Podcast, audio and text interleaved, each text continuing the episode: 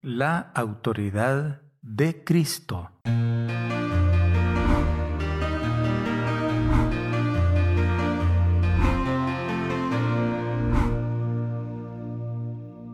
El Rincón de la Palabra.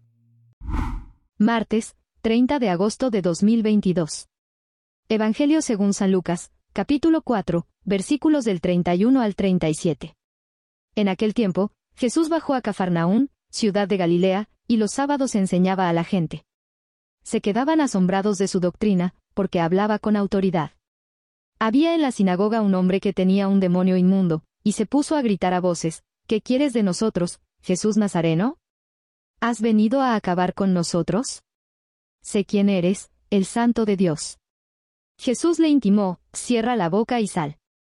El demonio tiró al hombre por tierra en medio de la gente, pero salió sin hacerle daño. Todos comentaban estupefactos, ¿qué tiene su palabra? Da órdenes con autoridad y poder a los espíritus inmundos, y salen. Noticias de él, iban llegando a todos los lugares de la comarca. Palabra del Señor. Gloria y honor a ti, Señor Jesús.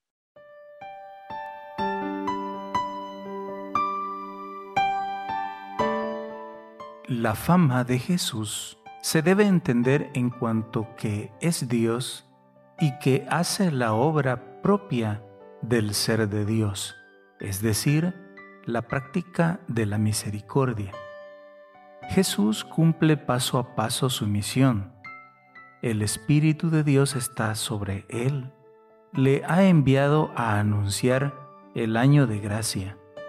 Los cojos caminan, los sordos oyen, los ciegos ven los endemoniados son liberados por la fuerza del Espíritu.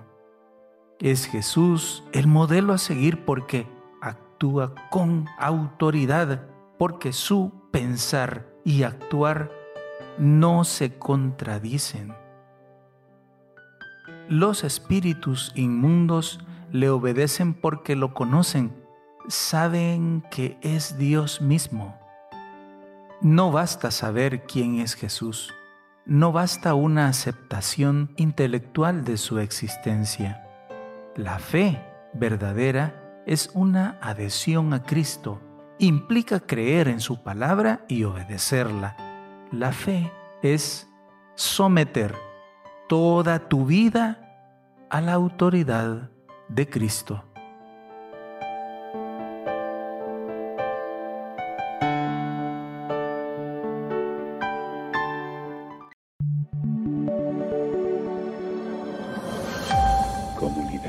Católica Virtual. Beato Carlo Acutis ruega por nosotros.